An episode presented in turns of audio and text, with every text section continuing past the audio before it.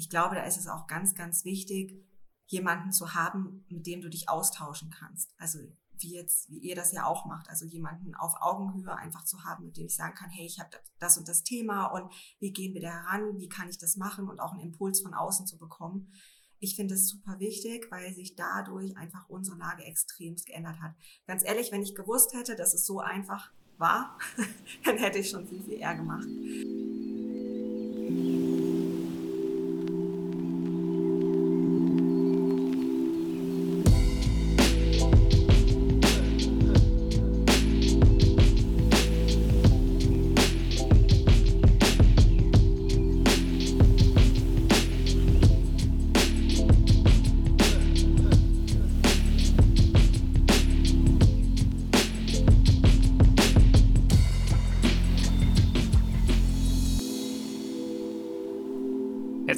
Bei einer neuen Folge Architekten und ihre Marken. Heute wieder mit einem Interview und heute ist die Andrea bei uns zu Gast, Andrea Franke von Innenarchitektur Federleicht.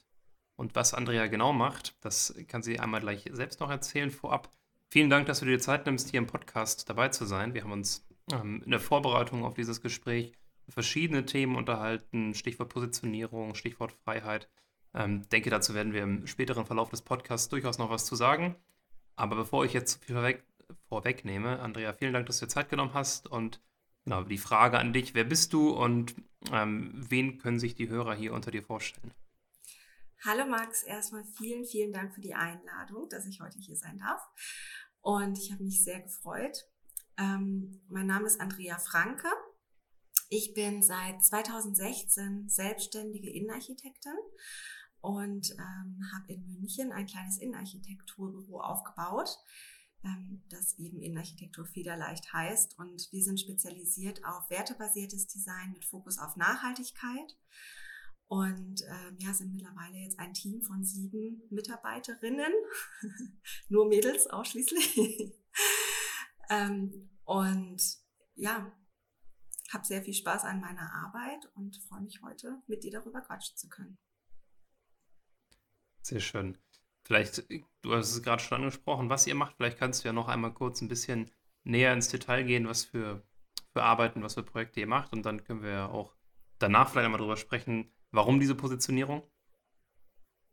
Ja, da kommst du ja schon gleich genau auf den Punkt. Ähm, warum machen wir das, was wir machen?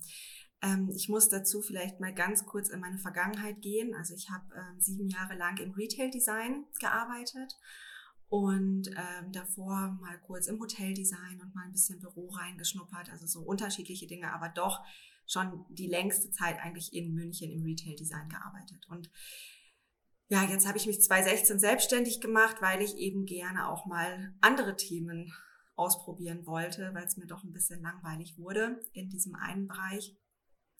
Und ich einfach gemerkt habe, ich brauche so ein bisschen Abwechslung. Und ähm, ja, da kommt eben dann auch schon direkt das Thema Positionierung.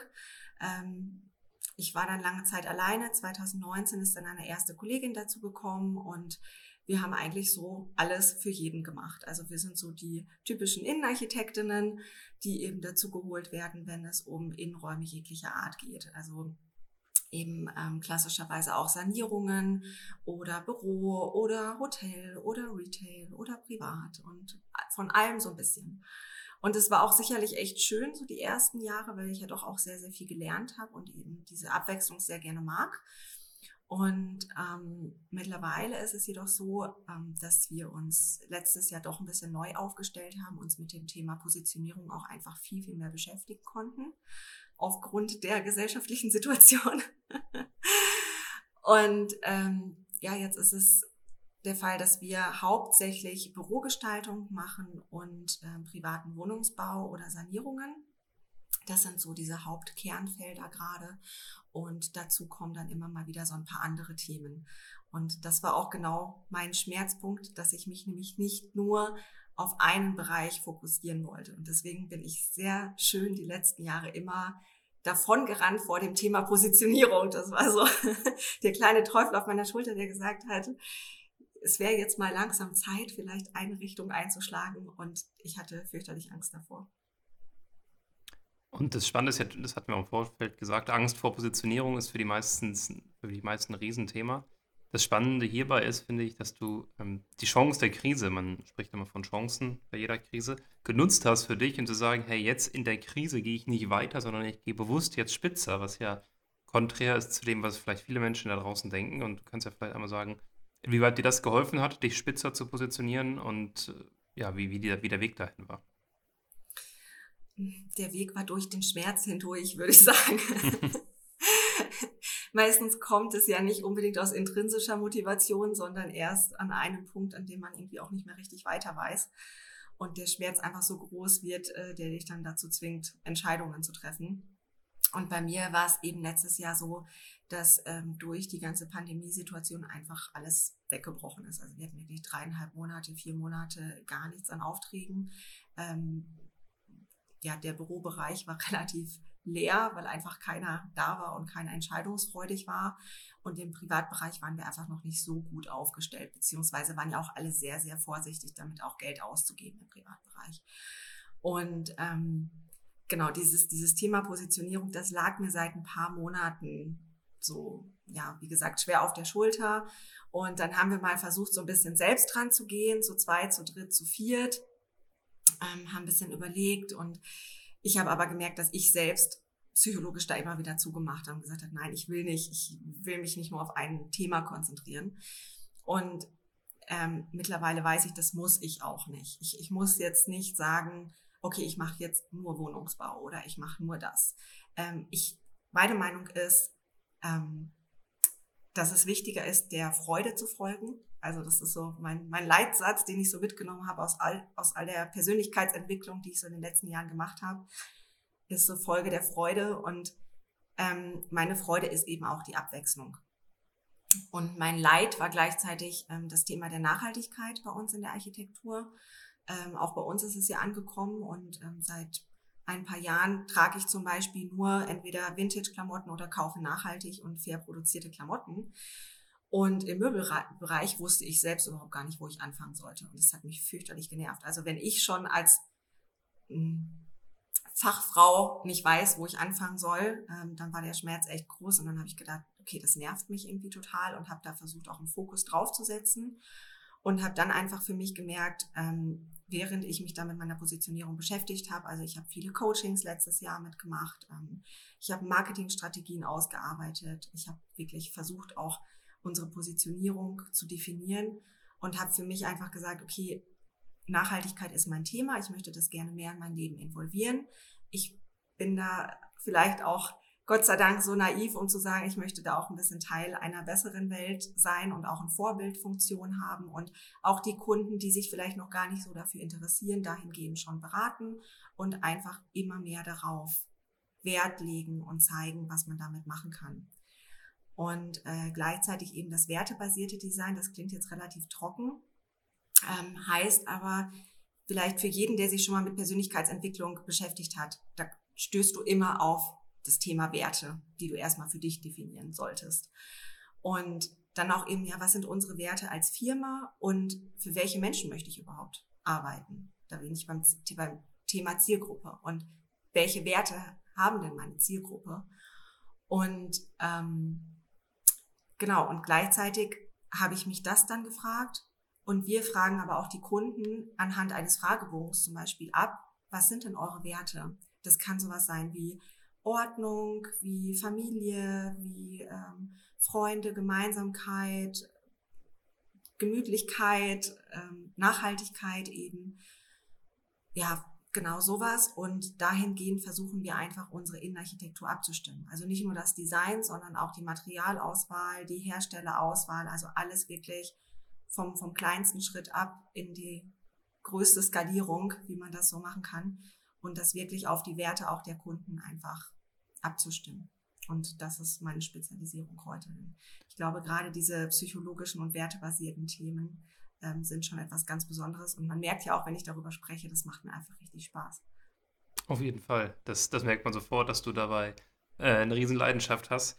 Ist ja im Endeffekt auch das, was wir machen. Wir gehen am Anfang auch in die Werte rein, bei, bei jeder Personenmarke, weil das eben auch bei Marken unerlässlich ist. Du hast so ein paar Coachings gemacht, hast dir Markenmarketing-Strategien entwickeln lassen. Warum meinst du, ist es denn vielleicht äh, wichtig und hilfreich, sich da auch von außen Hilfe zu holen? Ich sage immer, ich bin eine sehr, sehr gute Innenarchitektin. Mittlerweile kann ich auch von allem etwas. Ich glaube, jeder, der sich selbstständig gemacht hat, kennt das. Also du musst ein bisschen Buchhaltung können, du musst ein bisschen Marketing können, ein bisschen Instagram, was auch immer. Irgendwie bringst du dir alles so ein bisschen bei. Ähm, das Thema Marketing, ganz ehrlich, das haben wir nicht gelernt. Ähm, Positionierung, alles, was dazugehört, das, das gehört nicht zu meinem Schwerpunkt und nicht zu meinen Kenntnissen. Und ich glaube, da ist es auch ganz, ganz wichtig, jemanden zu haben, mit dem du dich austauschen kannst. Also wie jetzt, wie ihr das ja auch macht, also jemanden auf Augenhöhe einfach zu haben, mit dem ich sagen kann, hey, ich habe das und das Thema und wie gehen wir da heran, wie kann ich das machen und auch einen Impuls von außen zu bekommen. Ich finde es super wichtig, weil sich dadurch einfach unsere Lage extremst geändert hat. Ganz ehrlich, wenn ich gewusst hätte, dass es so einfach war, dann hätte ich schon viel, viel eher gemacht. Ähm, also nach, nachdem es letztes Jahr oder Anfang des Jahres echt schwierig war und ich nicht mehr wusste, wie lange ich die Firma noch halten werde oder auch möchte, ähm, so gut war es Ende des Jahres. Also es ist unheimlich gut gelaufen. Ähm, wir sind bei Google sehr, sehr gut zu finden, was einfach schon einen enormen Effekt bewirkt hat. Also das merkst du einfach direkt, dass die Kundenanfragen kommen eben auch mit den passenden Suchbegriffen. Also was sind denn eben die Suchbegriffe, über die ich Menschen finden möchte? Ne? Und ja, das hat bei uns einfach unglaublich gut geholfen. Also das kann ich nur jedem empfehlen, vor allen Dingen sich auch von außen Hilfe zu holen, weil ich glaube, alleine siehst du einfach den Wald vor lauter Bäumen nicht. Ja, wir haben da auch so ein, so ein treffendes Beispiel. Du kannst das Etikett der Flasche nicht lesen, wenn du in der Flasche bist. Ähm, was ja auch eins zu eins das gleiche ist. Du hast gerade schon eine quasi Überleitung zu meiner nächsten Frage geschaffen. Ihr gesagt, bei Google, die Leute suchen nach euch. Das wäre vielleicht meine Frage gewesen. Wie gewinnt ihr denn aktuell eure Kunden? Wie kommen die Kunden denn auf euch zu?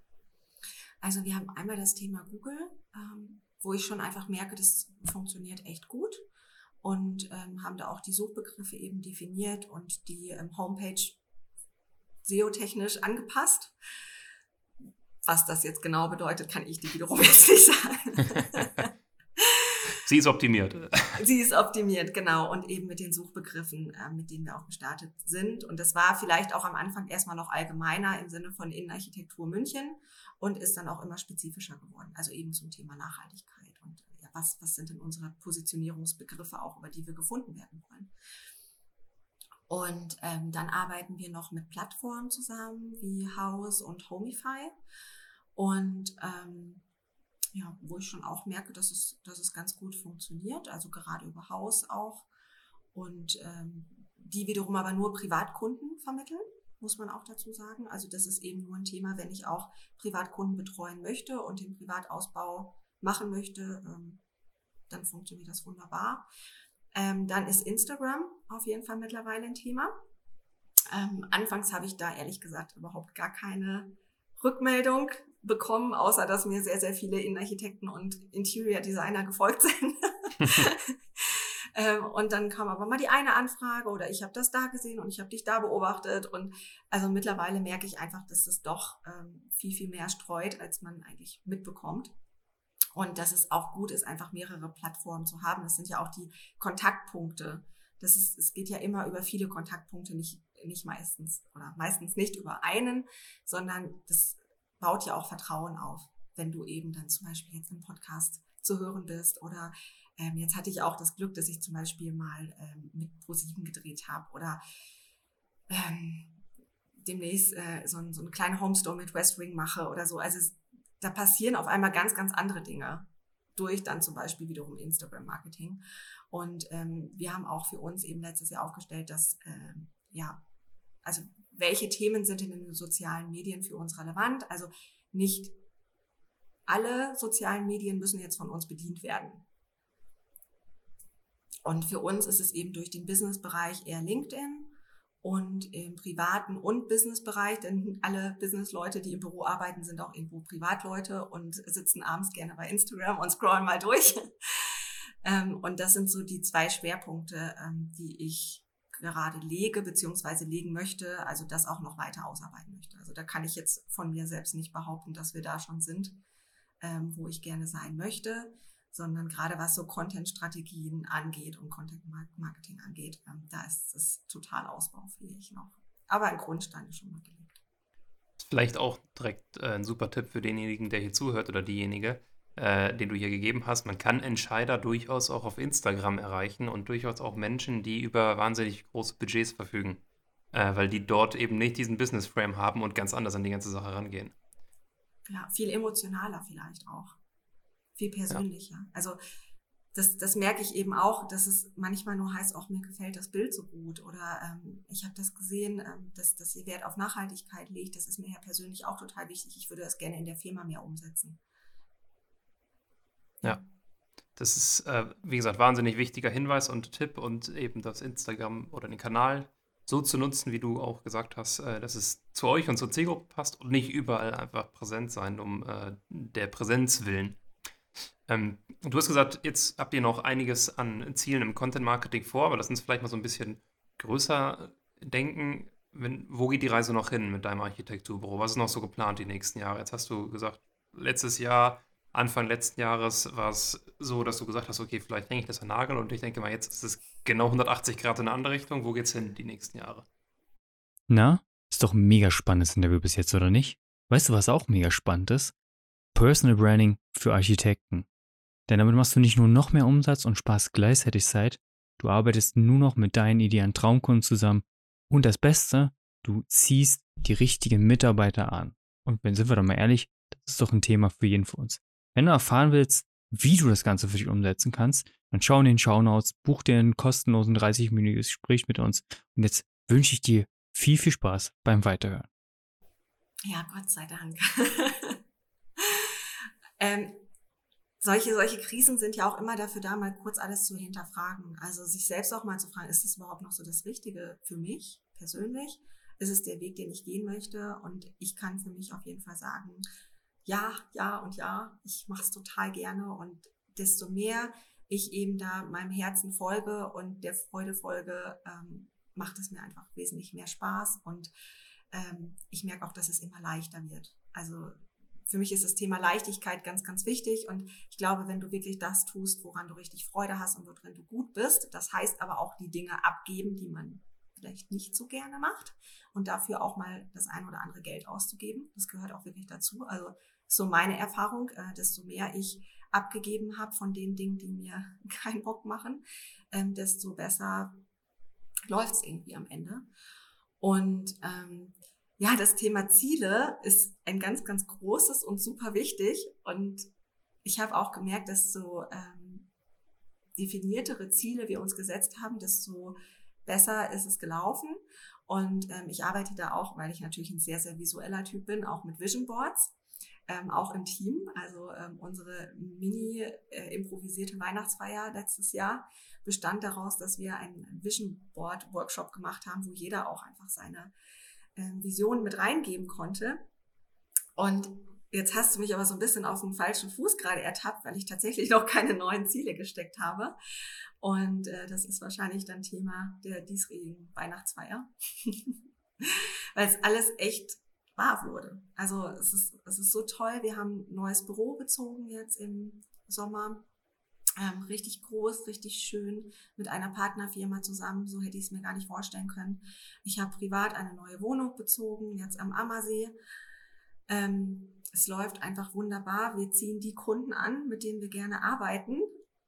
Es ist ein Traum. Also es macht wirklich richtig Spaß und ja, da ist auf jeden Fall noch einiges möglich. Meine Ziele sind es jetzt nicht, dass ich sage, ich möchte jetzt nächstes Jahr 20 Leute haben. Ähm, das ist es einfach nicht. Also nicht die höchste Skalierung, ähm, um das Büro möglichst groß zu machen und um möglichst viel Erfolg zu haben, sondern ähm, mein Erfolg besteht eben darin, dass wir alle super glücklich sind, um ehrlich zu sein, dass wir Spaß daran haben und dass wir uns auf die Jobs konzentrieren können, die wir gerne machen und mit tollen Menschen zusammenarbeiten. Und ähm, deswegen werde ich jetzt nicht immer mehr annehmen und mehr annehmen, sondern ich finde, der wahre Luxus besteht eigentlich darin, dass du es dir aussuchen kannst an einem Punkt und sagen kannst, hey, darauf habe ich richtig Bock, lass uns das zusammen machen. Und ähm, ja, und auch eben die Menschen ja anziehe oder die Projekte anziehe, die unseren Werten entsprechen. Und ähm, das dann auch mit Freude und möglichst wenig Stress. Jeder Architekt weiß jetzt, wovon ich spreche. auch umzusetzen und mit Leichtigkeit umzusetzen. Und deswegen geht es mir gar nicht darum, jetzt möglichst groß zu werden, weil ich einfach auch echt Spaß habe an der Arbeit. Ähm, und nicht nur noch Organisator im Unternehmen sein möchte. Also ich merke natürlich, dass das eben mit sechs Mitarbeiterinnen schon wesentlich mehr organisatorischer Aufwand ist und sich meine Rolle komplett geändert hat.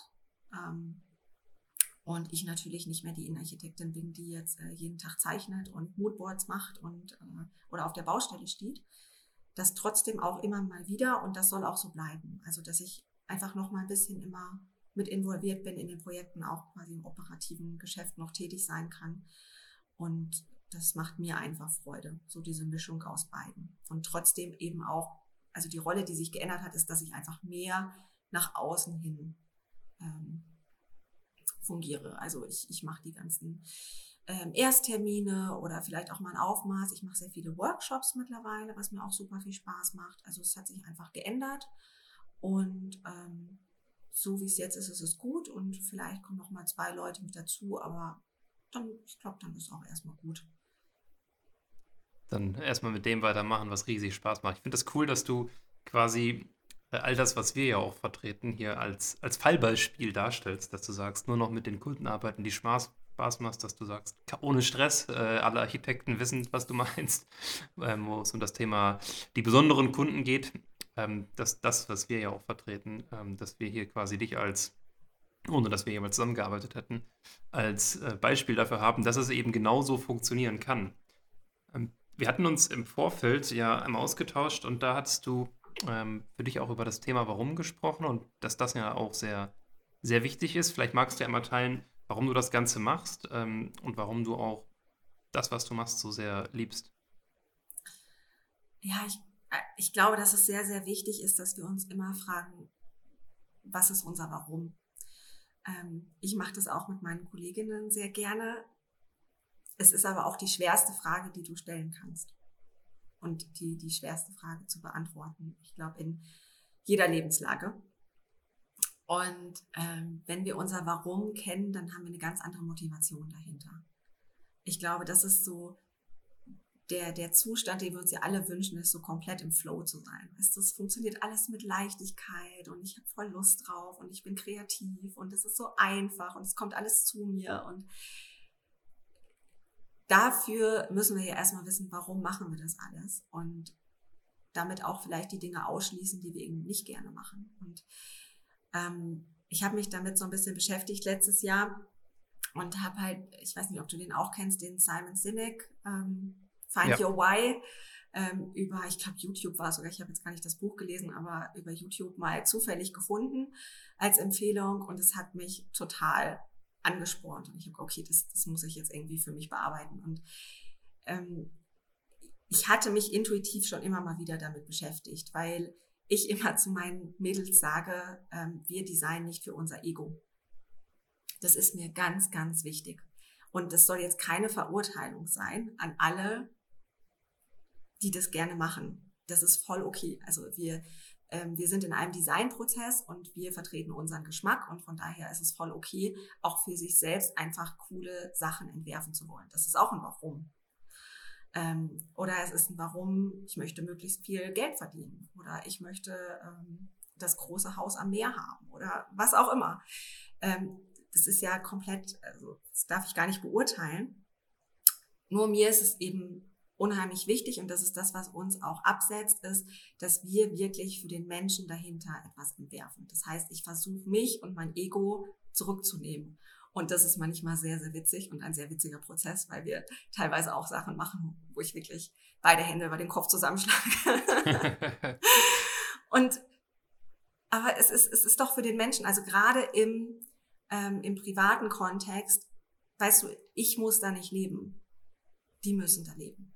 Jeden ja. Tag. Und im Bestfall kommen sie rein nach Hause und sagen, wow, das ist mein Zuhause und ich fühle mich hier richtig, richtig wohl. Und da sind wir bei meinem Warum. Also ich bin da ganz idealistisch veranlagt und ich möchte einfach ein, einen Wohnraum schaffen, ein Wohlfühlort schaffen, obwohl ob jetzt im Arbeitskontext oder eben im Zuhause der Menschen einfach glücklicher macht und der uns in unsere Kraft kommen lässt. Und das ist ein Thema für mich, was eben komplett erweiterbar ist. Also ich bin jetzt gerade dabei, auch noch mehr auszuarbeiten, gerade für den Arbeitskontext. Also wie können wir über Raumpsychologie einfach noch mehr in unsere Kraft kommen, noch besser in den Flow-Zustand kommen. Und da geht es dann eben nicht nur um Produktivität, sondern da geht es eben vor allen Dingen darum, dass wir uns wieder mit uns selbst mehr verbinden und mit unseren Bedürfnissen. Und ähm, da ja, liegt mein Warum. Und es ist auch eben voll okay, wenn jemand sagt, äh, ich mache es nur dafür, dass ich tolle, kreative Konzepte machen kann. Ähm, wichtig ist, glaube ich, dass es dass ich dann auch eben dem Warum hinterhergehe und da auch mal reinspüre und schaue, was macht es denn mit mir. Verstehe. Also wenn jemand sagt, hey, ich möchte ein Gebäude nach mir benennen lassen, dann ist es auch absolut in Ordnung, solange ihn das wahnsinnig antreibt. Ja, voll. ähm, eine, eine Frage, die ich ganz gerne ab und an hier auch in dem Podcast stelle, zieht so ein bisschen auch auf die Architektenkollegen ab. Ähm, wenn du die Chance hättest, quasi mit diesem Podcast oder auch mit dieser Folge alle Architekten zu erreichen und du könntest äh, jedem Architekten eine Sache mitgeben, jeder Architektin, was wäre das?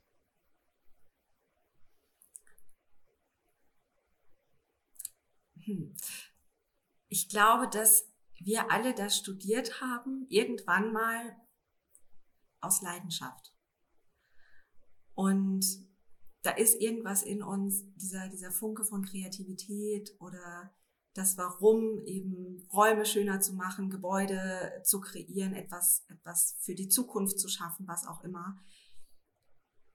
Und das, das geht so ein bisschen verloren im Arbeitsleben, weil wir doch ähm, ein sehr umfangreiches Arbeitsleben so führen, ob das jetzt im Entwurf ist oder teilweise tagelang an irgendwelchen Kosten sitzen oder an der Ausführungsplanung und ein Bad durchplanen oder eine Fensterbrüstung. Also das, manchmal geht so das, die, die Leidenschaft daran irgendwie verloren oder wir vergessen vielleicht, warum wir das Ganze so gemacht haben. Und ähm, vielleicht ist es was, was ganz Emotionales, gerade was ich jedem mitgeben kann, mal wieder auf sich selbst zu hören und nach dem Warum zu suchen, warum ich das eigentlich alles gemacht habe und warum ich das so gerne mache. Und da einfach noch mehr reinzugehen, dann müssen nicht alle alles machen. Ähm, wir haben den unheimlichen Luxus auch in dem Beruf, dass wir uns auf das konzentrieren können, in dem wir gut sind und was wir gerne machen. Und äh, da einfach wieder zurück zur Leidenschaft und zur Freude zu gehen. Sehr cool. Ich denke, dass das äh, auf jeden Fall hilft. Thema Leidenschaft ist ja eben das, was du auch vorhin angesprochen hast, mit Projekten oder Projekte zu haben, die einen auch begeistern und nicht eben Projekte zu haben, die man, Zitate, das hatten wir auch in der Podcast-Folge hier ähm, einmal, in einer Podcast-Folge, die man halt so machen muss, wegen der Wirtschaftlichkeit. Das ist ja so, dass, okay, dann mach halt was anderes, äh, wenn du dich damit nicht wohlfühlst. Ja, ich glaube auch, dass es eine unheimliche Kraft hat, Nein zu sagen. Also ich sage das jetzt so und glaubt mir, ich war häufiger in der Situation, ähm, dass genau die Projekte auch vor meiner Tür standen oder dass ich die auch schon gemacht habe. Natürlich genau die, die eben aus reiner wirtschaftlicher Wirtschaftlichkeit da sind. Aber wenn wir mal ganz ehrlich zu uns selbst sind, sind das gute Projekte, sind das wirtschaftliche Projekte? Meistens nicht. Also ja. die, die keinen Spaß machen mit Leuten, mit denen wir nicht gerne zusammenarbeiten. Ich habe dann so häufig Theater damit gehabt oder unbezahlte Rechnungen oder Diskussionen, ähm, das ist immer das, was mühsam und anstrengend ist. Und in dem Moment, wo du Nein sagst, ist auch wieder Platz für Neues da. Und das, da gehört ein unglaublicher Mut dazu und Angst, voll. Ähm, sicherlich viele Angstmomente. Und ich hatte immer von Anfang an ganz, ganz lustigen Gedanken und das hat immer gepasst. Und das war, ich, dass ich keine Angst haben muss. Irgendwo kommt schon ein Anruf her. Und manchmal war da einfach eine Leere und das, ich, ich wusste, okay, ich bin jetzt fertig mit etwas und da ist noch nichts Neues, also auch als ich noch ganz alleine war. Und dann habe ich gedacht, hey, Moment, ich vertraue jetzt einfach mal, irgendwo kommen Anrufe her. Und der kam, immer. Und die Anrufe kommen nach wie vor. Und da kommen Anrufe, von denen ich selbst nicht geträumt hätte. Und ich glaube aber auch eben nur dann, wenn du auch den Mut hast, Nein zu sagen und nicht immer Kompromisse einzugehen, denn die werden irgendwann zur Realität, die Kompromisse. Das stimmt. Also das ist auch wieder die Macht der Positionierung, die Macht der Klarheit. Ähm, wir haben das, äh, oder ich habe das auch gemacht, am Anfang der Selbstständigkeit, äh, will ich mich gar nicht von frei machen, Kompromisse einzugehen und Kompromiss ist eigentlich immer eine schlechte Lösung. Wir sind da mittlerweile auf dem Trichter, eher zu sagen Win-Win oder No Deal. Ähm, es ist ja auch so ein bisschen fast so ein, so ein Mangeldenken, wenn man dann Kompromisse eingeht, eben nur für die Wirtschaftlichkeit, wenn man denkt, okay, das muss ich jetzt machen, weil ansonsten kommt halt nichts. Aber der Anruf, äh, wie du gesagt hast, der Anruf kommt irgendwann oder man muss sich natürlich auch mal selber ab und an bemühen, dass der Anruf dann eher kommt.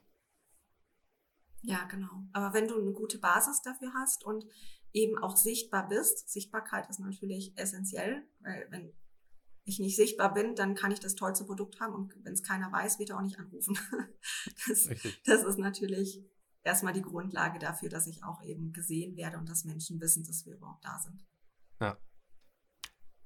Vielleicht noch so, ähm, das würde mich nochmal interessieren und ich denke auch einige Architekten, du hast vorhin von Workshops gesprochen, was jetzt ja auch nicht unbedingt üblich in der Branche ist. Vielleicht kannst du da noch einmal kurz so ein bisschen kleinen Einblick geben, wie ihr gerade am Anfang da die Zusammenarbeit mit den Kunden gestaltet.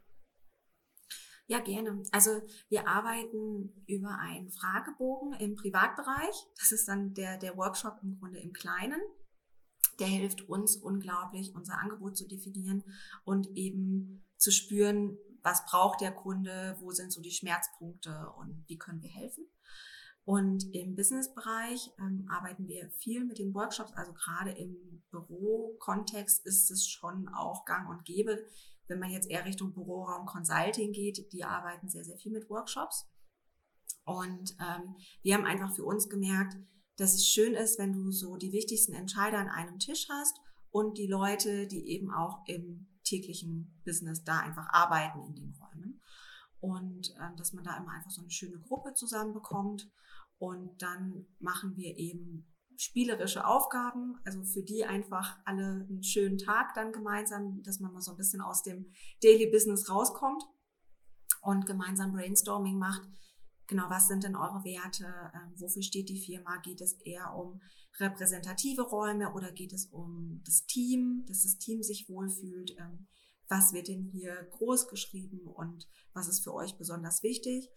Und gleichzeitig gehen wir dann auch schon mal ähm, in so Schlagzeilen rein. Ähm, ja, womit identifiziert ihr euch? Was, was könntet ihr euch vorstellen? Was ist so die, die Schlagzeile, unter der das neue Büro dann zum Beispiel stehen könnte? Oder auch erste Bildinspirationen. Ähm, jeder Architektin, Architekt weiß jetzt, wovon ich spreche. Also wenn wir mit Moodboards arbeiten und uns äh, wild durch die Bilderwelt im Internet klicken. Ähm, das gleiche können wir natürlich auch sehr schön schon mit den Kunden machen und da haben wir auch eben so ein spielerische Art und Weise damit umzugehen und einfach schon mal sagen, hey, was fändet ihr denn cool? Und da merkst du gleich so ein bisschen, wie die ticken. Also so, der eine sagt halt, ach ja, blau. Also es muss unbedingt blau sein oder es muss unbedingt holzig sein. Und ich finde das Industrial total cool. Und dann hast du einfach schon mal so eine kleine Vorauswahl, um diesen ganzen Designprozess so ein bisschen mehr zu spezifizieren. Also desto mehr wir vorher wissen, desto expliziter können wir ja entwerfen. Und deswegen versuchen wir einfach mit den Workshops herauszufinden, was genau der Kunde braucht und da auch ganz viel psychologisch einfach mal zu hören und zu spüren, äh, was steht denn so dahinter, vielleicht auch welche Ängste stehen dahinter. Äh, Neuerungen bewirken häufig auch Ängste. und wie können wir dem helfen und entgegensteuern und äh, da auch eben unterstützend tätig sein. Ja, ja, wir Menschen sind ja von Haus aus eher mal kon konservativ geprägt und wollen nicht so viele Änderungen, aber wenn es dann mal eine Änderung gibt, die uns dann zuträglich ist, dann ist es ja meistens doch ganz schön, dann auch zu sehen, hey, vielleicht kann ich in einem anderen Büro viel produktiver zusammenarbeiten. Ja, und gerade wenn die dann auch einzeln mitgeholfen haben. Also ich glaube, wir kennen das alle von Kindern, wenn die mitgekocht haben, dann schmeckt ihnen das Essen gleich viel besser. Und genauso ist es ja bei uns auch. Also jeder, der sich irgendwie involviert fühlt in den ganzen Prozess, ähm, wird zum Schluss nicht komplett dagegen steuern. Ja. Ich glaube, wichtig ist es, gehört zu werden und dass wir zuhören. Das ist, das ist ja auch das, was im Marketing äh, aktuell so los ist. Es gibt wahnsinnig viele Lösungen und jeder schreit dir seine Lösung ins Gesicht, aber niemand sagt mal, lass uns mal zusammen hinsetzen und worum geht es eigentlich genau. Deswegen ist das, was du gesagt hast, der Coaching, dann den Leuten zuhören, zwischendurch äh, von außen das Ganze mal betrachten und darauf aufbauen, eine Strategie machen. eben das Wertvolle. Wir haben in dem Podcast immer noch eine Frage, die wir auf jeden Fall stellen, weil ähm, wir sehr, sehr gerne lesen und äh, danach genau, gehen wir auch schon langsam in Richtung Ende der Folge. Hat viel Spaß gemacht, aber die Frage würde ich gerne vorher noch einmal stellen. Ähm, welches Buch kannst du hier im Podcast empfehlen? Das brauchst du nicht auf eins beschränken. Ähm, vielleicht welches du auch gerade liest, da wo du sagst, hey, das muss man unbedingt mal lesen. Ich bin gar nicht so die Leserin. Hörbuch ist auch okay. Ja, ähm, ich höre tatsächlich sehr, sehr viele Podcasts. Also Okay. ich, ich höre gerne ähm, beim Autofahren, ich lasse mich gerne berieseln. Ich habe das Gefühl, dass ich da eben sehr auditiv funktioniere. Ähm, was ich gerne gelesen habe und was ich auch wichtig finde, ist zum Beispiel ähm, The Big Five von John Strzelecki ähm, und eher so Richtung Persönlichkeitsentwicklung. Also Mhm. ich, ich bin einfach jemand, ich sauge gerne die ganzen Informationen aus unterschiedlichen Bereichen auf und bekomme da immer wieder ganz, an, ganz andere Eindrücke und Inspirationen. Und ähm, ich finde es eben wichtig, sich mit Persönlichkeitsentwicklung zu beschäftigen als Selbstständiger. Wenn es mir gut geht, dann geht es auch der Firma gut. Ähm, dann kann ich das auch wiederum an meine ganzen Kolleginnen weitergeben und die auch unterstützen, in ihre Kraft zu kommen. Und das finde ich super wichtig. Das ist ähm, Big Five for Life, äh, nur für mich zur Einordnung. Das äh, Buch geht über Leadership und noch viel mehr darüber hinaus, oder? Ja, genau. Also es geht darum, deine fünf großen Ziele fürs Leben auch zu definieren. Also um einmal eben, wie du sagst, das Thema Leadership und dann aber auch deine Lebensziele zu definieren. Und das im Bestfall ja auch, dass jeder, dass jeder Mitarbeiter eigentlich die Freiheit hat, das auch machen sollte. Ja. Und dass wir uns alle im Bestfall in einer ähm, Utopie damit unterstützen, dass jeder in seine eigenen Lebensziele kommt und darin äh, aufgeht. Das ist auf jeden Fall der Idealzustand. Und bei vielen Unternehmen wäre schon geholfen, wenn wenigstens ein, zwei Lebensziele mit äh, aufgenommen werden und man nicht nur arbeitet, um zu leben. Sehr schön. Das äh, hat viel Spaß gemacht. Vielen Dank, dass du dir die Zeit genommen hast. Ähm, sehr cooles Interview und ich hoffe, dass für den einen oder anderen, oder ich denke, dass für den einen oder anderen da auch was dabei war, gerade was Themen am Anfang angeht, aber auch später natürlich. Ähm, wie gesagt, im Podcast bei uns ist Tradition. Der Gast, die, die Gästin, hat das letzte Wort. Und genau, vielen Dank an dieser Stelle nochmal an dich. Erzähl gerne, wie kann man dich erreichen? Was möchtest du vielleicht noch den Hörer und Hörerinnen mit auf den Weg geben? Und das war es dann von mir schon mal und ähm, the stage is yours. Danke dir, Max. Ja, ich freue mich sehr, wenn ihr mich einfach mal anschreibt. Schaut gerne mal auf Instagram vorbei unter innenarchitektur-federleicht oder auf unserer Homepage auch findet ihr uns ganz einfach und schreibt mich gerne mal an. Ich würde mich freuen, mit euch mal in Austausch zu gehen, wie ähm, ihr das so seht, was ihr für Probleme habt und dass wir uns einfach mal connecten. Ich finde es total schön, wenn wir nicht gegeneinander arbeiten, sondern Mitarbeiter miteinander arbeiten und ähm, freue mich auf jeden Fall von euch zu hören.